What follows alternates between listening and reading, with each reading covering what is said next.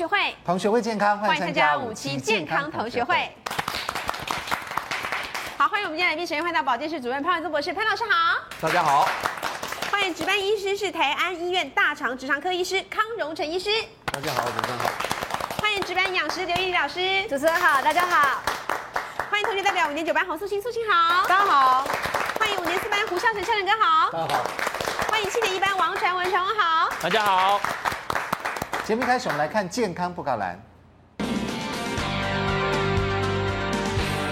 好，看到健康同学会要举办高雄演讲签书会喽，时间在九月六号礼拜六的下午一点半，在高雄国际会议中心。潘伟忠老师要告诉大家，当自己癌症的救命恩人，欢迎大家免费自由入场哦。对，没错，我们今天呢特地找了康医师来，嗯、还有宜里老师来，是为什么呢？嗯，因为宜里老师呢，在最近这一个月呢，消失在荧光幕前，是去结婚了吗？并不是，这个原来是怎样发生了盲肠炎啊？他去割掉了，对，刚好有一个急性盲肠炎，所以休息了一阵子。对，这样子，但恢复的不错，气色很好了。对，因为我先前在家没事做的时候，就自己设计菜单，对，然后就请我妈妈去买菜，然后就回来煮。对，所以其实都有一套那个就是术后照顾的方式，公布给大家。那为什么会得盲肠炎吗？是乱吃的吗？也没有，它是不明原因的。不明原因啊！突然之间啊，那我们等下要探讨一下。跟盲肠炎呢，其实从小有一个很重要的迷思。就是说呢，哎，如果你吃完饭以后立刻去打篮球做运动，很容易得盲肠炎，有没有这种说法？是是所以吃完饭以后呢，好像要休息一下，休息一下，不要太剧烈运动，对不对？对，因为你剧烈运动，打着打着打着，搞不好那些饭粒啊或什么的掉到盲肠里面。有人这样讲，就是从胃里面咚掉到盲肠，对，然后就发炎。到底是对，到底真的还是假的呢？因为什么？因为你有没有发现，我们吃完饭或喝完水去运动，有时候真的是右边这边会有怪怪的哦，这边都怪怪的，更加觉得好像会掉进去。好像是，哎呀，这些迷思到底对还是错？今天有正牌医师在这边，我们要了解一下，对不对？好，来，现在问同学一个问题，对，这个非常非常的重要哦。来，盲肠炎就是阑尾炎吗？对啊，是不是？哎哎，全部都说对。好，那如果我问你们？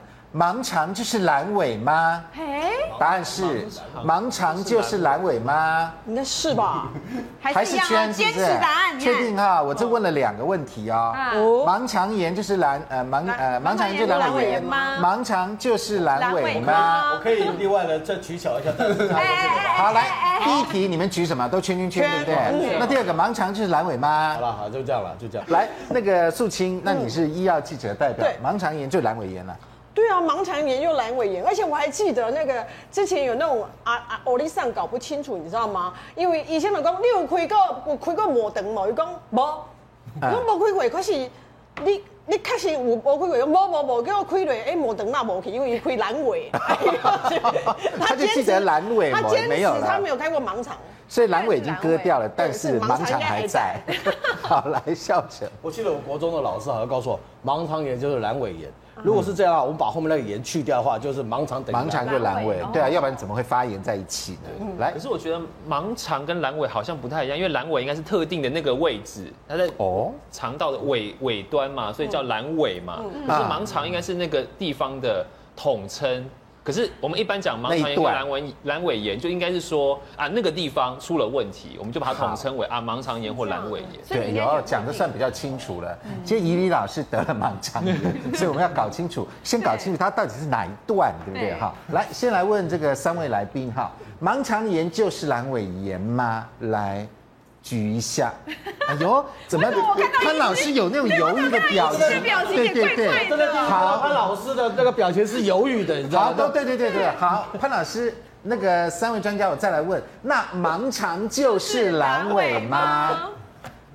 哦，你看，问出来了吧？请这个呃康医师来告诉我们，为什么盲肠炎就是阑尾炎，但是盲肠不是阑尾啊？为什么呢？其实我们讲的盲肠就好像一个盲端一样，其实它等于说大肠的最后一端呢。哦，在这里。对对对，在这里是不是？阑尾是多出来一一个空腔，对，这一小条，这一小条我们叫阑尾，在这里，在这里多出来的。对，这有个小洞，所以刚才讲说吃完饭为什么动一动？真的是也也有人真的就是食物太多，所以一般是真的？暴饮暴食吃的比较多，比较容易得到。哦，对，你前一天你会回想说，我前一天是不是吃很多，然后就从这个洞掉进去。呃，了解。所以我那个讲的那个真的不是迷思，是真的，对不对？对对对，因为因为古古时候人可能都是用观察来看，啊，观察说，哎，很多人运动完了以后都送医急救，一般还是把它误误诊为这个盲肠发炎啊。都是盲肠。其实盲肠其实是它是大肠的一一个部分，其实是阑尾。对对对那盲肠本身会不会发炎？盲肠也会，但是我们所谓有所谓的气室。哦，我们东方人气室它类似盲肠，但它结构比盲肠少一层肌肉层。嗯，就说我们有时候粪便真的会掉进去，所以我们最常误诊就是说有人一样右右下腹痛，结果开进去，盲肠是好的，盲肠好的。对，结果是后面那一段嘛对对，就是大肠发炎，盲这个气室发炎，从这哦，个就是阑尾是好的。对对对然后盲肠发生了问题。对对对所以医老师割掉的是哪一块于老师，你割的是哪一个它是？这一条，那条个那个确定这一条阑尾，不是整个大肠都割不是那个了哈。那个我割割掉。阑尾对不对？对对应该是阑尾炎，这这搞清楚。盲肠刚好是小肠哈，我们小肠是吸收营养，它到到大肠之后开始变成所谓粪便，对，所以它是刚好有一个回盲棒，它可以让大便不要逆流。对。所以我们我们不会说吐，不会把那个不好的东西吐出来，啊因为对这块东西挡住了因为。挡住了，对对对挡在那里了。好，所以这个是阑尾盲肠，其实是不同的部位哦。我们今天终于搞清楚。其实刚才康医师讲那个之前有一个医疗纠纷就是这样子，怎么样？他就是在中部某医院啊，就有一家人就陪着他们的阿嬷啊去看医生，阿嬷就说他这边很痛，你知道吗？啊，很痛，医生就会开始诊断之后就问说，那以前有没有割过盲肠？嗯，那大家不七嘴八舌嘛，就有人说有，有人就说没有。那清楚了结果医生当时其实是要开进去，因为后来要确定到底是什么，就开进去，然后发现是大肠气室炎。那结果呢？家属就去告了，家属的公，我明明就跟医生说我们盲肠开掉，他硬要开进去，你看结果盲肠已经开掉了。其实就算是大肠气室，它也是要开进去，也是要开啊可是一民众就会觉得一一定是误诊，是搞因为两个位置都刚好就发生在那。对差不多对对。这样。没错。就像我们现在，如果你去统称说，刚刚说盲肠炎就是阑尾炎，哎呦三位专家也都是举牌哦，表示我们在医界也认为这个是。蛮接近在一起的。那如果器官来讲，也真的是不不一样哦好，那换句话说呢，我们这边要讲更精细一点。那如果我们右下腹痛在右边嘛，哈，右下腹痛，如果说是阑尾炎的话呢，大概只有百分之三十的正确率啊。康医师为什么？是因为这里的器官其实蛮多的。其实我们腹部是最难诊断的一个器官啊，因为真的啊东西太多，尤其是女生，我们还有遇过所谓子宫外孕跑在这边，就 baby 跑到这边，开进去盲肠是好的，就就有一坨东西在那边。还有就是说所谓卵卵巢啊，它会扭结，嗯，所以一般女生会先请妇产科排除掉，啊，男生就比较简单，男生反正怀疑就把它拖去开掉。哦现在观念认为说你只要怀疑盲肠就可以就可以下刀，真的啊。对对对。潘老师，我来问你一下哈，那我们一般民众呢，如果从这个原因来讲呢，如果右下腹痛，我们到底要怎么样能够判断说我到底是哪一个器官呢？你看我们这边列了好多，有可能是盲肠的问题，呃，大肠升结肠、右肾也在这边，十二指肠、胆囊、肝、大肠，哎呦，那这样民众很难判断呢。对啊，所以因为在这个位置的这个腹腔哈，它有非常多的脏器在，所以因此在做诊断的时候呢，他必须要先做鉴别诊断。对所以鉴别诊断的意思就是你要排除是不是别的原因。那刚刚我们康医师就特别有提到，就是如果是女性同胞的话，她首先要请妇产科医师做排除。嗯，那妇产科医师如果排除掉以后呢，他才会再针对别的地方来看。哦那因为这个盲肠事实上它这个检查到今天为止这么进步的医学来讲对哈，还是有很少比例的是诊断不出来的。诊断不出来、对，啊，诊断不出来，因为它确实它的变化非常的多。哦比如说，我举一个例子来讲，现在你看到这个地方呢，他会讲说呢，先从肚脐附近开始痛痛，再渐渐往右下腹。右下腹。可是问题是不是都是这样的？真的它也可以直接就痛在右下腹，哦没有说从肚脐再往右下腹。所以你如果去死记这个东西的话呢，就会错。我们民众也不太记得会说啊，从哪里开始对对对，然后呢，另外呢，另外呕吐呢，基本上呢，也不是每个的人都会呕吐，也不是对，但是呕吐是常见的症状，常见。发烧也常见，但是有的人去看症状说，有时候发烧会发高烧，其实不是，其实也有人只是微微发烧，微微发烧。甚至有的人有便秘，甚至有的人还有腹泻，哦。所以他这个变化太多，所以当时呢，当时我那个儿子，我那个大儿子啊，大概在差不多七八岁的时候，盲肠炎。就盲肠炎。那一开始的时候他没呕吐，嗯，他没有呕吐，他只是食欲不振，是，然后他又没拉肚子，也没腹泻，所以微微发烧，嗯，我就觉得奇怪，这怎么回事？观察了一下，这 个观察了十二小时，发现不对啊，发现不对，赶快送医院。到了医院之后呢，有经验的主治大夫来，就是他躺着，然后放松右脚抬起来，就用直接压在右下腹，然后突然间放开，然后再按下去，再突然间放开，哎，他会觉得这个反弹痛，因为这个所谓的反弹痛哈是非常典型的盲肠炎的问题哦，所以他说直接推推进去，反弹痛，当天就。直接测到以后，当下不到一小时就拖进去开掉。哦，对对对。那这个 X 光照得到吗？这个 X 光照的时候呢，当然是可以照到一部分，但但是它要发炎到一个程度。哦。因为你可以看得到哈，刚刚这个地方哈，哎，你可以看得到，就是说它它这个是一个像小袋子状的东西。对对。那这个小袋子状里面，它这个阑尾里面，因为有很多的淋巴组织，嗯，目前我们认为可能跟免疫系统有关系，真的对。那这些淋巴组织会有非常多的分泌的那个那个粘液的液体，嗯，那这些液体呢分泌出来以后，它就顺着这个口呢就会流进大肠。嗯，如果它非常顺利的流出去的话呢，这里面不会肿起来。对。但是可是呢，这个口如果被堵住的话，因为这个口非常小，如果被堵住的话呢，那个液体不是流不出来了吗？对。啊，来这种撸结撸多撸结就发炎。你要晓得，像我们这个鼻腔哦，里面不是都有很多那个那个空腔吗？对。那如果说你那个空腔没有流出来的话，里面就会产生鼻窦炎，有没有？里面臭水沟发臭，有没有？对，那个鼻窦炎就跟这个有点类似，就是这个空腔的东西流不出来。那至于它为什么会流不出来呢？你们刚刚讲的只是其中一个小原因，这样子，就是说，比如说被东西堵住，那个其实几率很低。你想想看，他要堵的话，他每天堵了，所以他真正堵住的几率不是，就被东西堵住的那个那个几率不是那么高。真正是什么呢？有时候他自己有什么感染，哦，就是感染，有感染以后呢产生的这个细菌感染啊，或者病毒感染，堵住这里肿起来，你知道吧？你你这个洞啊被肿起来，然后就发炎。那发炎以后呢？这阑尾只要发炎，跟着旁边的都倒霉，旁边都会发炎，都发炎。所以意思就是说，它发炎的时候呢，它会整个肿得非常大，甚至最后我告诉你哦，你如果不理它的话，它会破掉啊，它会破掉。对，它这一段如果让它肿肿肿肿到一个很大的情况，那因为它会变薄，对不对？对。然后假设里面很多细菌什么吃破它破掉的话，不得了，这里面全部都腹腔炎，这个可以。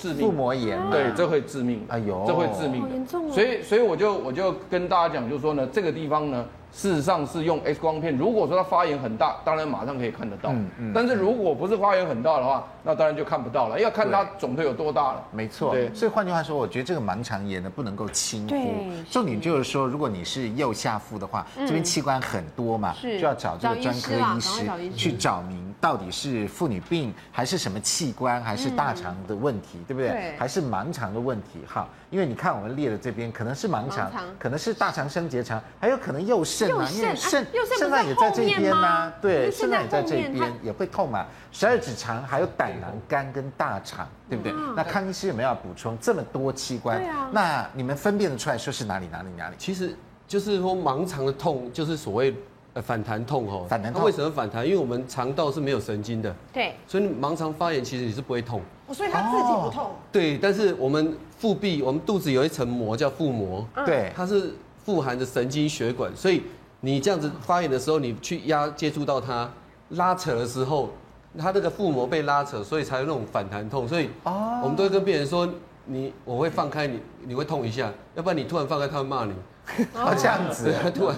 啊，这样，所以是这样子，所以反弹痛是那个腹膜在痛，那盲肠本身没有。对对对，我们肠子发炎反而反而会痛。哦，这样子。我的经验是我痛的时候，其实我是肚脐下面痛，但是因为我已经太痛了，你会感觉好像左边右边都都在痛，哦。所以医生就会这时候就会做一个动作，就是会压，嗯，然后右边右边对反弹起来痛的话，如果比左边或比中间更痛的话，大概那是在什么情境之下您肚子开始痛啊？是晚上还是？我其实是一个很诡异的状况，就是晚上的时候我。我自己吃了一个三明治，然后加一个芒果，然后吃完五分钟之后，然后我就肚子的肚脐下面就开始绞痛，然后绞痛之后就变成整片痛，然后我只有一个症状，我是呕吐，我是马上去五分钟之后去呕吐，然后我没有发烧，啊，所以我以为自己是可能是肠胃炎，肠胃炎可能是那个芒果。对，所以后来 对呀，我们就会怪那个芒果吃太寒凉啊，就会觉得是不是那个生菜沙拉有有什么问题这样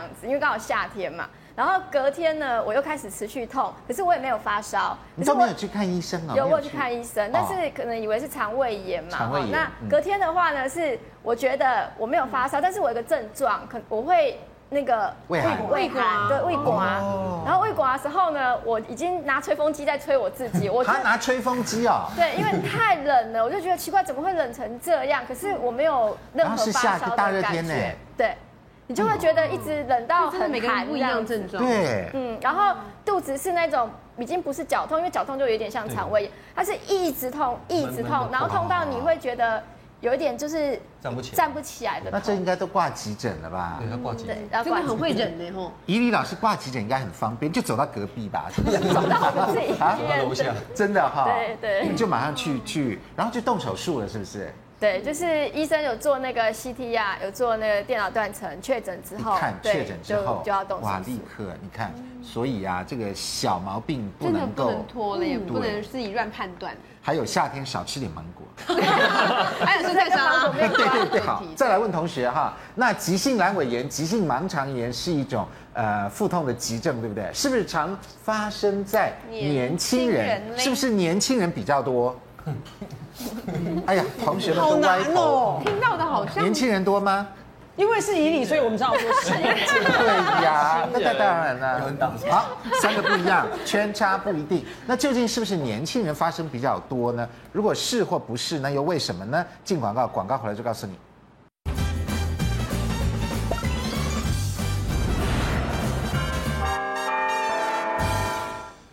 欢迎回到五期健康同学会，你知道吗？呃，对面坐了这三位，对不对？其中一位老师得过盲肠炎，我们这康医师也得过盲肠炎，对对对，也得过。那是什么样的情况？我我是比较离谱了，因为我是因为礼礼拜三都去支援那个花莲慈济院，所以我是坐上复兴航空坐上去，突然肚子痛，在飞机上，对对对，然后反正就是不想讲话，然后空姐会一直叫你说，哎，赶快系好啊，我连动都不能动。他他就看我脸色不好，他就问我说：“你怎么了？”我说：“我得了盲肠炎。”他就说：“你怎么判断？”自己判断。所以我是一下飞机就做做检查，就确确定是盲肠发炎这样。好像那个痛法跟怡里老师那种闷闷的痛。对对对，就就是突然突然整个痛到不想动，真的啊。对对对。然后你脑筋一想，就是知道大约猜得出来。对对对，而且刚好局部全部局部在右右下腹，所以以我们自己的经验，大概觉得自己得盲肠发炎。那是什么原因呢？那你也吃了芒果吗？也是芒果吗？看完《甄嬛传》了没有？所以到底什么原因都没有原因，没有都没有原因啊，没有原因啊。对，因为我早早上只吃个面包，喝一杯咖啡而已啊。对。那前一天有没有大吃大喝？没有没有没有，我们还以为又是芒果，芒果芒芒肠，你看都有一个芒。没有啊，跟替芒芒果讲一下，其实没有，真的，而且我还蛮准时吃。芒果还是好水，也不是生菜沙拉，也不是生菜沙拉，但果都招你很翻脸。医生都说他他没有原因，没有任何原因，没有原因。那有没有哪些人好发呢？比如说几率对呀，是不是年轻人好发呢？来，三位同学全部都呃不一定，不一定，也就是不知道了，所以我们不问了，好吧？来，三位专家帮我们举一下，是不是经常发生在年轻人的身上？哎，真的耶！你看两位都那么年轻，年轻人对呀。那潘老师比较老，你看他就没有嘛。潘老师有没有得过盲肠炎？他也没听过啊，没有什么啊，都没有。对，好，好发于年轻人。好，康医师为什么好发于年轻人？有有可能像刚才那个潘老师刚才讲的，就是说盲肠它有些它是其实是淋巴组织，嗯，年轻的时候它比较活跃。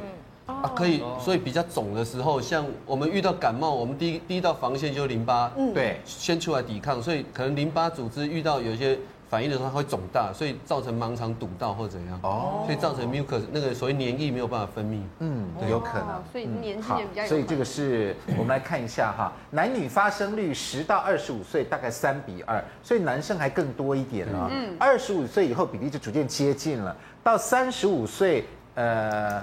到三十五岁就相同了，最常发生到十到三十岁之间，比较少少发生在五岁以下或者是六十五岁以上。更少发生在一岁以下的婴儿及八十岁以上的老人。不就是五岁以下跟六十五岁以上老人得到死亡率就变高了哦。对对对，所以潘老师我们两个岁对不对？那赶快得一得吧。对啊，潘老师我们两个小心一点，不要到时候六十五岁还得，那死亡率高了。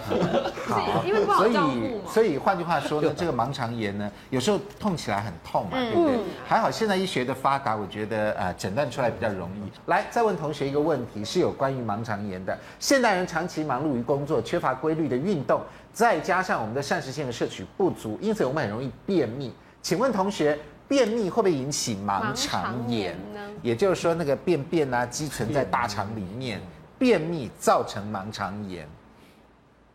哇，三位同学不一定，不一定是一样的答案。三位都不一样，从来没有一样过。因为我觉得，如果把它广义化，不是说阑尾炎，而是说盲肠，比如说刚才讲的大肠气室，我就觉得可能跟不运动、跟不吃膳食纤维、跟便秘有关。有关。来，我这是用个人经验来来来判断。个人经验对啊，对，因为我前面那个不是讲的说是青少年，对不对？对。因为我有一个前女友。Ex girlfriend，然后呢？你前女友是青少年，是亲手女，因为她是亲手女嘛，对不对？所以呢，所以我才会认为就没有是是那个不一定是年轻人。后面这个东西呢，是因为她长期的便秘哦，她长期便秘之后，就有一次她是得了盲肠炎。所以我有时候真的跟大家讲，好的医生会带你有没有住病房，不好的医生会让你上天堂的。这样子？对，因为他那时候刚开始就得了盲肠炎，他前面第一遇到医师说，以为他是肠胃炎。哦，肠胃炎，然后呢，连什么检查都没检查哦，就跟他讲啊，肠胃炎啊，吃个药，肠胃炎吃个药就好了。因为他也是上吐下泻加高烧这样，要发高呃发烧了，不能讲发高烧。后来之后呢，就回去吃，吃完之后就症状没有没有改善嘛，而且还吐得更严重。后来之后我就再把他背去医院的时候，他同一家医院哦。前面第一个医生有没有那个讲说是肠胃炎？对。后面第二个医生换一个医生的，换一个女的医生，他说哦，这一看也知道是盲肠炎。哦，这样子啊？对啊，差很多哦，差很多，差很多。后来之后差一点转成腹膜炎。哦，所以后来就是盲肠炎诊断确定啊，就把就开刀了嘛，对不对？来，哎，我从刚刚的经验来判断，怎么说呢？因为刚刚说男生比较容易得盲肠炎，对不对？可是女生比较容易便秘。女生便秘的几率比较高嘛，对不对？所以这样子来算的话，那个几率是不合的啊。所以便秘应该就不会是引发盲肠炎，而且怡丽老师是营养师，哎，怡丽老师应该不会便秘吧？没有，我超顺畅。没有，对啊，所以应该不会。但是往往会有例外的，对呀，对不对？来，便秘会不会引起盲肠炎呢？三位专家举一下，这样我们就对于 盲肠炎更紧张啊！叉叉叉哦，跟便秘一点关系都没有哦。那大大肠气室炎的啦，大肠气室炎，大肠气室炎呢？它是天生的。天生的，你就认命来修改一下你的医疗知识。刚才就在剪掉的。好，来康医师来出力帮我们讲一下这个便秘哈，跟盲肠炎为什么不会呢？刚刚我们觉得好像大肠气室好像真的跟那个便便没清干净有关呢，会掉到那个洞洞里。对，我们刚才讲说，其实盲肠炎它就不明原因嘛。就是说，可能他他自己局部发炎，或是像病毒啊、细菌那些感染引起的，所以一般便秘讲难听一点，你便秘粪便那么粗也塞不进去了，塞不进去啊。对对，但是我们还是会开刀，像有时候 X 光，像潘老师说看到 X 光，有的会有所谓粪石，哦，可以看到个亮点，人家以为那是结石，后来就可以看到，其实那是盲肠里面有一个粪便太硬了，变变所谓粪石。哦，对，那是这样子，就就只有这一类会而已啦，其他大概。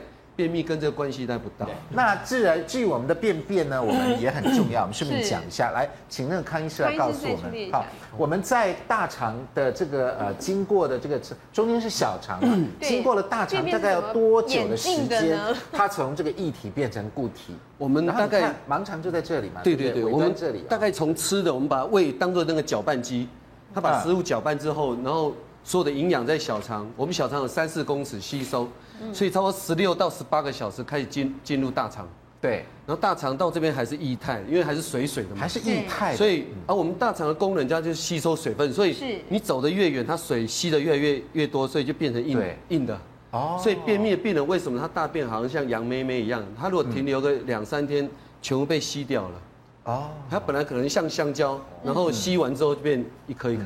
这边是四到十五个小时，还是液态的哦。对，就是半天以内还是液态的。对，之后六到十八小时，有人快一点，有人慢一点。六到十八小时变成半流动状态，是，然后变成粥状，像稀饭这样子，这已经横结肠这边了。好，然后半粥状，这个呃水分又少一点了。对对。九到十二小时，然后固态化是在后面这一段，十二到二十半天到一天。对对。所以，所以我们今天呃的便便就是昨天的。昨天的对，就是昨天的。所以以前大家都强调宿便很毒，其实没有那么毒，对。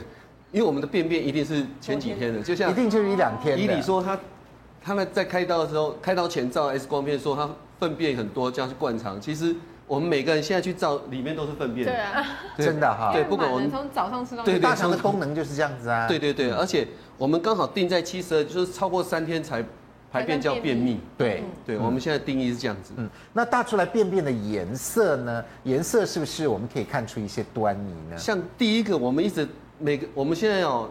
大家听到我们说中国很奇怪，这个痛啊，他不一定会去看医生，嗯，但是大便出血都一定会看医生，吓到，对，吓 吓到，对，看到马桶有血啊，啊，一般痔疮刚好在肛门口附近，所以痔疮你是大完便，你的大便是干净的，然后才看见磨破了，才开始有滴血，或卫生纸擦有鲜血，啊，如果是直肠癌，它那个粪便因为跟你混了一天了嘛，混了一天到两天，对，所以你粪便出来会有点血。哦，那如果我们呃擦屁屁，呃卫生纸上有血，通常是痔疮，对对对，几率比较大，所以所以就不用紧张，对哦。甚至你一看到有人在用喷的，我们现在有喷的，对对对，那个撇条的时候看见那个血是喷到马桶。那个肯定是痔疮，那肿瘤的血不会这样喷。像绿色粪便，以前我们小时候都讲透尼剉奇赛啊，对对，奇赛就是所谓小肠液没有吸收。我们小小肠一般是绿色粪便，嗯，你如果到大肠，一般会慢慢的成为胆黄胆黄素，所以出来是金黄色的。是，所以你如果一下子拉肚子，所以出来整整个都是绿色，那大概是拉肚子。我们大概可以判断，它绝对不是盲肠发炎。嗯，对，嗯，好。好，来灰白色啊，这个就严重了，严重对，因为我们大便其实小朋友才会有了，就是说天生黄这个黄疸就是堵到了，胆管堵到，我们胆管黄疸它让你分泌一直接到十二指肠，接到胰脏，是。整个流出来，你如果堵到它整个粪便全部是白色的哦，因为它喝的那那全部是白色的，嗯嗯对，嗯，还有这边是什么？亮亮亮亮的油滴，那这个可能是慢性胰脏炎，哎呦，这个好像比较严重，对对对，不过这个就是之前我们不是。有人喜欢吃螺氏鲜，嗯，对，出来就看到亮亮的油了。哦，就是油没吸收这样。对，我们以前在在大医院的时候，常常有些明星半夜挂急诊，看见什么红色的，哎，他他刚吃完火火龙果，他就跑来，他认为是拉血。那看见这个油，他吃完罗氏鲜，哦，他是罗氏鲜配火龙果，结果出来就是这样亮亮的油。对，哪一位明星啊？我没有去。所以就很好奇，胰脏生病的情况就很像吃罗氏鲜，就它脂肪没有办法被吸收，所以就排出来了。对，就排出来。但是胰脏发炎那个会比较痛，会痛，我们的胰脏腰会很痛。没错，胰脏是痛的。哈，所以这个是便便的健康密码。潘老师有没有要补充？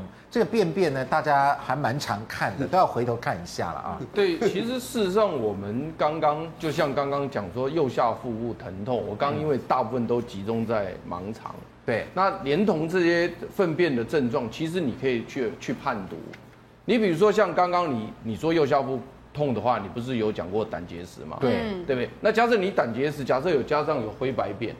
那就，嗯，这个就更接近了，更接近，就是你的东西是可以做交叉、交叉去去印证的嘛。对，那你像刚刚你也讲到，也也可能有大肠癌嘛。嗯，那你大肠癌，如果你有你有变，比如说你有一些所谓的这个血便，但是这个血便要要比较偏这种所谓的这种粘液或血丝这种比较比较有点类似肿瘤了，但是也不是完全是了，因为你大量大量喷血，一般是痔疮比较多，所以鲜血我们反而。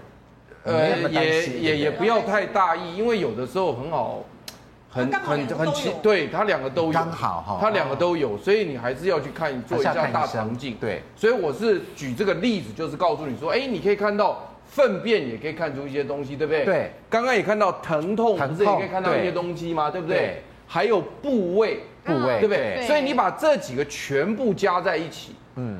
就比较容易知道怎么，比较容易判别是怎么，对不对？那你如果说是肾脏的部分的话，你就可以看小便，对，肾脏看，对不对？肠子你就可以可以可以看大便，这个完全是可以配合的。哦，那这样加在一起，所以这样加在一起的时候，你就比较不会迷惘，说，哎，到底那到底是哪一个？因为我们经常在电视机前面教观众朋友的时候，都用单一症状，对，就用一个症状你要判断，怎么可能？不可能，它一定是交叉好几个症状交叉在一起。我们才能够做出鉴别诊断。没错，如果真的有什么疑问的话，哎，去看医生，医生可以帮我们这个呃有很好的把责任交给医师。对，像盲肠炎，我们刚才讲都是急性盲肠炎，对不对？有没有呢？因为有时候有些女生会觉得平常偶尔这里也会有点点痛痛的，但她不会痛到不能忍受，有时候又不见了。会有，其实她是在发炎，只是她没那么严重。你的意思说有慢性跟急性？对，她有没有那样？因为很多人会有慢性，有盲肠炎有慢性，会不会她其实发炎没到那么严重，她就好？有一派说法说慢性，因为有人会吃。抗生素把它压下来，嗯，然后就一直闷闷的痛，闷闷的痛，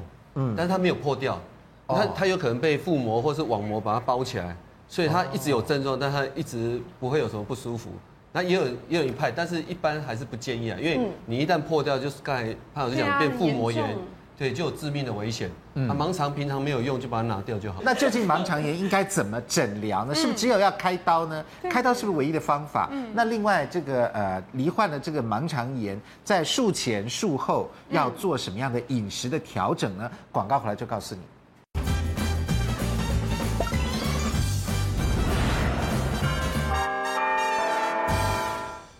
欢迎回到五期健康同学会。好，来问同学一个问题：盲肠炎是不是一定要开刀？你看，伊利老师开刀了，这我一定很。哎，康医师也开刀了。哎，你们说不一定啊，吃药也可以啊。康医师刚才讲了。怎么样？他说有一派认为可以试着用抗生素，但是他们多数的人觉得还是开掉比较干脆，反正他没用。因为现在盲肠还不知道干嘛嘛，哈。除了有一些跟免疫系统可能有一点点关系，我还有待研究了。哎，不一定，我还是用个人经验。不过有一个朋友有没有？他他也是盲肠。怎么那么多朋友有盲肠炎呢？两年也是前女友吗？呃，不是。哦呃，另外的朋友，前男友，现在已经。前朋友，前朋友，因为他是这样子，他是会有一些人跟我讲说，他也是这样子，右腹部在开始在痛，后来医生跟他讲说你是盲肠炎，后来他有抽抽血检查，觉得那个什么白血球好像数量没有那么高，他说可以用药物试看看，不要开。哦，这样子。所以就没有开刀，所以当时我也跟他讲，我以为他在画胡烂，我想说怎么可能盲肠炎不开刀？对，因为我们印象里面盲只要是盲肠炎就一定要开刀，他真的没开刀，后来他就没有开刀，就是所以有的有开，有的没开，对不对？你看两个例子都不一样。来传闻，我的前女友还有前朋友们呐，都所有有得盲肠炎的人。都开了。前男友呀，你身边有看过人家得盲肠炎没开刀的吗？好像真的很少很少很少，我也没有听说。对啊，所以我觉得好像都开刀啊，然后都还会展示那个伤口，对，一定会有一个大有小，对，有时候。连没有盲肠炎都开掉了，何况有？有时候连没有盲肠炎都开啊，因为 以前有一些医疗的纠纷，就是说他找不到他为什么腹痛啊，想都已经帮你开了，那顺便上那几天，干脆把那个盲肠给剪。而且还有一个是人家要出国，他因为国外的医疗很贵，所以他在国内的时候就先把盲肠给剪掉。盲肠发炎，对。还有这种预防胜于治疗，那干嘛 挨那一刀呢？对不对？搞不好他不会得啊。找一批去阿拉伯支援的都把盲肠拿掉，这样子，对对对，大陆工程的还有台电的都把它拿掉，怕吃坏东西。对对，没有怕在那边开刀。来，盲肠也一定要开刀吗？你看同学的例子哦，都举 近身例子。来，三位专家举一下牌。潘老师说不一定，另外两个人说还是拿掉吧。要来，潘老师，你为什么说不一定？不，确实是现在也有呃医学界在认为，就是说。那像我们大肠憩室炎或大肠发炎，嗯，你你会把大肠割掉吗？你会大肠一发炎就割掉吗？可是大肠很重要啊。因为因为你的大肠憩室就是这边有个小小的袋子嘛，对，那东西掉进去发炎了，那个袋子是蛮大，会掉进去发炎。对，好，那发炎之后呢，如果你发现大肠憩室炎，那是不是就割掉，然后再把它割掉？没有，对不对？没有，没有，对，它是用抗生素治疗嘛。是，所以那一样啊，你盲肠也是一个袋子啊。哦，这个袋子发炎的时候就一定要割掉吗？其实医学界有的人认为不认为是这样哦，了解。所以他认为说，说不定使用抗生素治疗是可以解决问题的。了解。因为我们大肠憩室炎目前也也不一定是要马上开刀，通常来讲都是可以先用抗生素治疗。康医师来告诉我们，目前在医医疗院所一线的情况是怎么处理？大部分还是盲肠发炎。我们刚才讲，就是说它的功用不大，而且它副作用更大，所以一般会建议拿掉。就像刚才淑英讲的，我们有时候急性腹痛开进。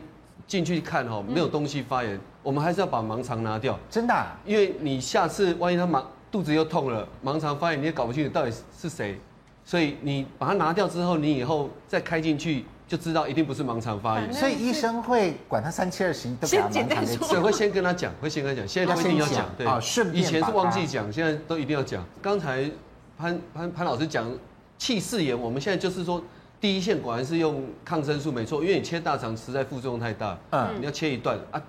如果是发生破掉，已经看到脓了，你就电脑断层已经看到有脓，对，确定它已经破掉了，那个就可能就一定要开，还是要开，对，因为你吃抗生素，它只是把把那个脓包起来而已，了解，它它慢慢，万一你今天去运动或是去撞到破掉了。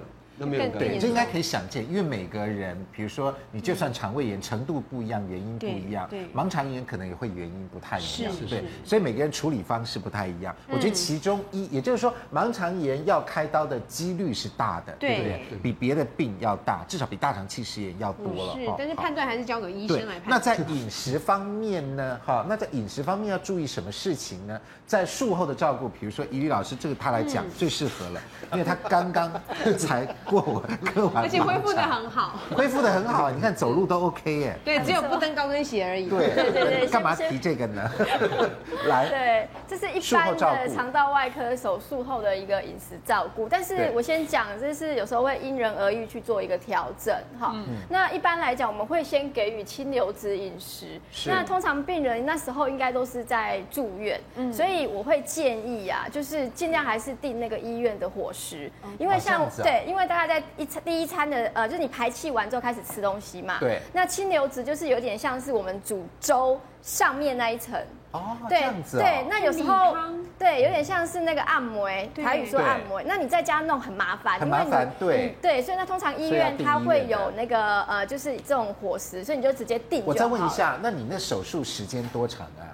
手术时间大概两两个小时到三个小时，两三个钟头就就结束了，恢恢复大概一个小时。它是因为破掉，如果一般大概半个小时就结束。破掉了，对，我是我是有我是有拖到，所以有破掉有拖了一下。但是大概三个小时就已经就已经推出来了，对对？对，嗯好。然后你术后的第一个阶段也是清流质啦。那当然，如果你要自己去做一个自备的话，比如说去油的清汤啦，嗯，或是甚至于呃蔬果汁，你就是只能喝没有渣的果汁。所以这时候医院也可能会提供一些那种就是果汁用吸的没有渣的，对，那蜂蜜水这些都可以。那这边有个很大的重点就是不要超过四十八小时以上。为什么会提到这一点呢？因为以前大家会觉得说，哦，你住院然后动刀，就好像是很虚弱的病人，对，就会一直给他一直吃那种按摩，吃很多天，两三天这样，他反而复原的不好。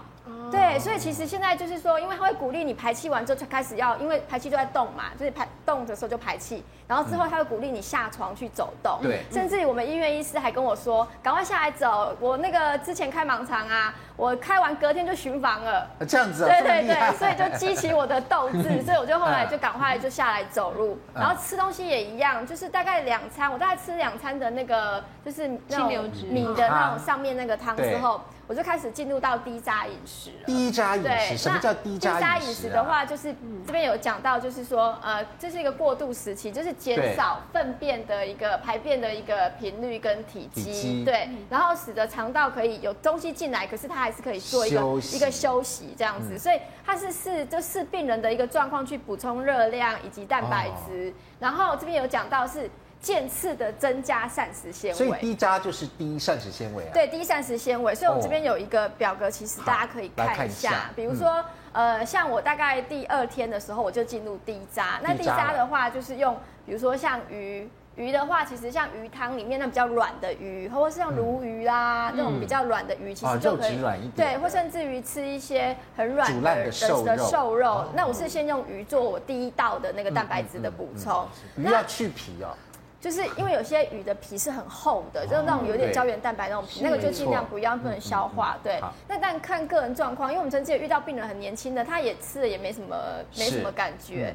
那有的人他可以开始喝豆浆，但是我因为我本身之前也比较容易胀气，所以我就没有进展到豆浆。喝这个。对，所以但是这个都还是比较偏低渣。那你你的那个饭啊、面条啊、吐司这种都是比较像我们以前在讲的比较精致的。其实低低渣有一个特点就是精致的，精致就是比较粗的，对，然后很容易消化的，容易消化，容易消化的，对，然后嫩的这种蔬菜的部分这样。像蛋的话，你看除了油炸鸡以外，其他都可以。所以各种各种蛋类，对，所以我我。最蒸蛋是最方便的，那也最好吸收。对，然后过滤的一个果汁，然后或者甚至于。我开始吃的那个固体的水果，后来我第一个选择是那个葡萄，哦因为刚好夏天有很多葡萄。那葡萄它其实是低纤维的，我们之前有讲过，在节目上讲过，它是低纤的，所以反而很适合在术后的时候开始慢慢进入到我们水果上面这样子。对，所以那那这个低渣饮食就不能不能吃地瓜喽这些？对，不行，就是不能吃纤维高的，或是容易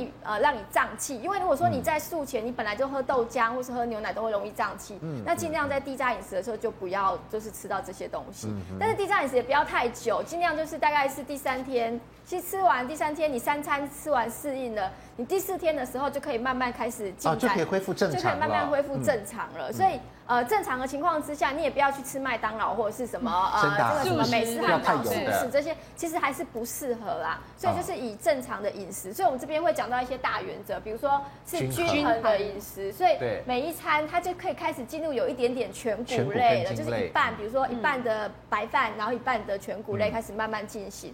但是有一个非常重要，就是要有一个优质的蛋白质。这个其实我体验很深刻，因为平常我们在讲优质蛋白质，好像就觉得只要不要油炸啦，不要加工。可是对术后的人来讲，优质蛋白质真的非常重要。第一个，它让你伤口恢复的比较快。然后第二个就是，如果有动刀的话，我发现如果你吃优质蛋白质的话，像鱼呀或蛋。你的伤口也会恢复的比较漂亮，真的？对，就是整个它修复的会比较漂亮，所以而且你那时候也是需要一点能量，所以优质蛋白质我自己首选是鱼啦，我自己的经验是鱼，对，然后可以这时候就可以开始慢慢进入一些高纤维的东西，高纤维的东西了。然后我是建议一半一半这样子，然后可以基本的水果啦、蔬菜啦，这蔬蔬菜水果都可以食用了这样子，所以可能。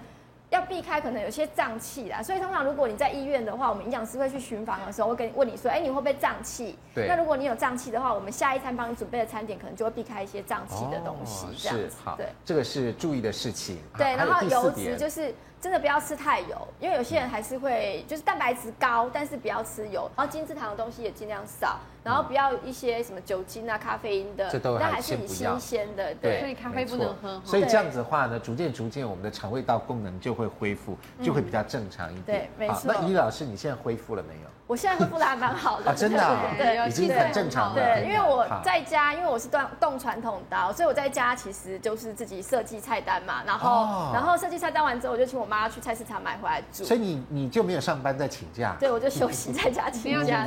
这整个暑假。对对，就休息一下，难得放假嘛，感觉难得的放假，真的。但是我有一个我自己我觉得还蛮好用的菜单，如果你做完外科手术的话，倒是可以用。对。然后，而且复原的还蛮好的哦。像我早上我一定有一颗白煮蛋。嗯，这是必备的，就是因为有时候吃蒸蛋会吃腻，但是我觉得白煮蛋倒是你真的是，因为它的吸收率很高，而且它的蛋白质的修复，我们说蛋白质修复是很重要。是，但是你蛋白质吃进去，你要有吸收嘛。对。所以它达到百分之大概九十五 percent 的一个蛋白质的吸收率，所以白煮蛋或蒸蛋其实都不错。所以我早上的话，这是我自己我家自己的食谱啦。真的。我会有拍下来耶。对，我拍下来。我想说我自己吃，我以后也可以让我病人回家之后，对，他可以照着我的食谱去做。然后呢，我就开始进入到蔬菜，我早上就吃蔬菜了。因为这时候其实如果是盲肠炎的话，最好还是不要大力的去上厕所，因为医生其实都会叮咛，就是真的对，那他会给你软便剂。可是我后来自己就把软便剂停掉，我觉得应该是要补充一点蔬菜，那你就会排便的非常顺畅。是，所以早上开始就是开始吃蔬菜，然后我一定会吃苹果。我一定会有一颗苹果，对，因为苹果里面有果胶，其实对对你早上的排便是非常重要的。然后可能你可以吃一点粥啦，或是燕麦粥这些都可以。那我是吃午餐呐，五个餐点，为什么？因为我个人在术前的话，我的体重就不是很重的，然后然后我又想说，因为我刚开始是肠胃炎，所以我自己又进食了。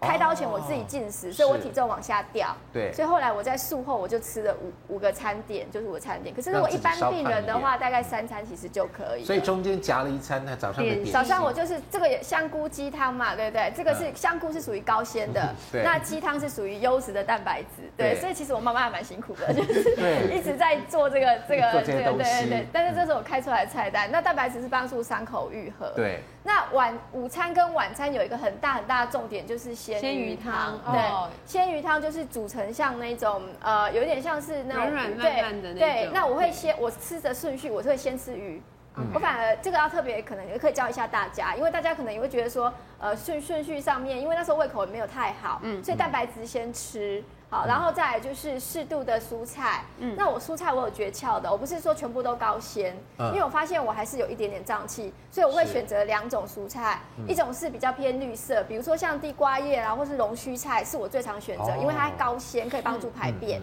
但是你不要全部高纤，反而会不舒服。那我另外一个就会选择瓜类，像有一些胡瓜啦，或是一般的那一种，呃，就是现在的那种瓜类，冬瓜或是那种。比较瓜类丝瓜，那它都是属于纤维很低的。对。所以如果你术后的话，其实你可以搭两种，一种是高纤，一种是低纤，这样反而你可以帮助排便，又不会增加肠胃负担。对，是。对，所以你其实可以做这样的选择。好。然后另外呢，下午点心。下午的点心。其实后来我在第二个礼拜开始，我发现呃，就是哎，应该吃鱼应该复原的还蛮好的。可是为什么好像？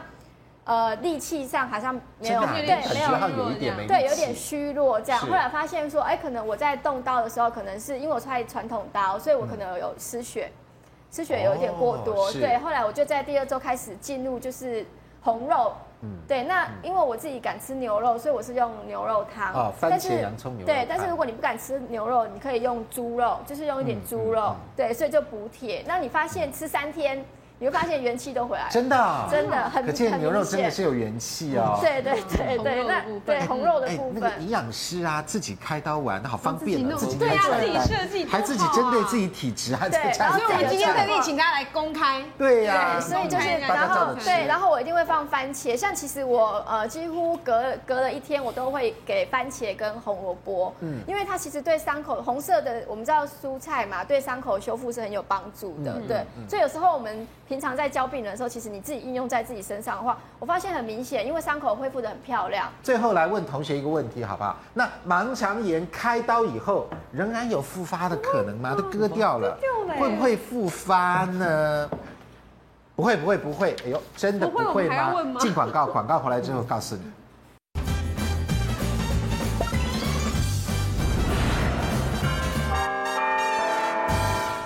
欢迎回到五期健康同学会。同学们对于盲肠炎开刀以后仍有复发的可能，都认为不可能，不可能，不可能，因为割掉了嘛，对不对？好，来，康医师可不可能复发？哎，有有可能，我们有遇过，有啊，真的没有东西。我们刚才讲盲肠这么长，就我们他可能只切一半，啊，他这一段烂掉，他就切在这里，结果他另外一端不小心又发炎了，啊，所以他一直说开过，我们说怎么可能？对啊。因为电脑刚才也看到一条盲肠啊，不可能说多出两条。我们也有遇过了，然后另外也有遇过一个 case，就是我们有一种病，就是左右左右左右内脏是相反的。哦，我们的心脏就对对对，他因为我们是直肠外科，所以他左边痛以为是大肠破掉，所以来给我们开，就一开进去你们看到有一条盲肠。哦，对啊，他这个其实我们在开刀前就可以看到 X 光，其实他心脏是在右边，不是在左边。对，啊，他这个叫内内脏整个异位。异味，那盲肠炎有什么要注意的事情呢？他说，争取时间是最急切的。他宜丽老师好像有点耽搁，对不对？对啊，不要拖延变成腹膜炎，体力耗损，而且还有生命危险哦。盲肠发炎不要当做肠胃机制来处理，有的人服用泻药，结果不但受伤器官没有休息。反而受到刺激，加速盲肠的发炎啊。那平常胃痛的时候呢，用热水袋敷痛的地方，可以减少痛。但是对于盲肠患者而言，热水袋的力量或者只会使盲肠发炎更加速。所以我们不要说痛的时候用热水袋敷，不行啊。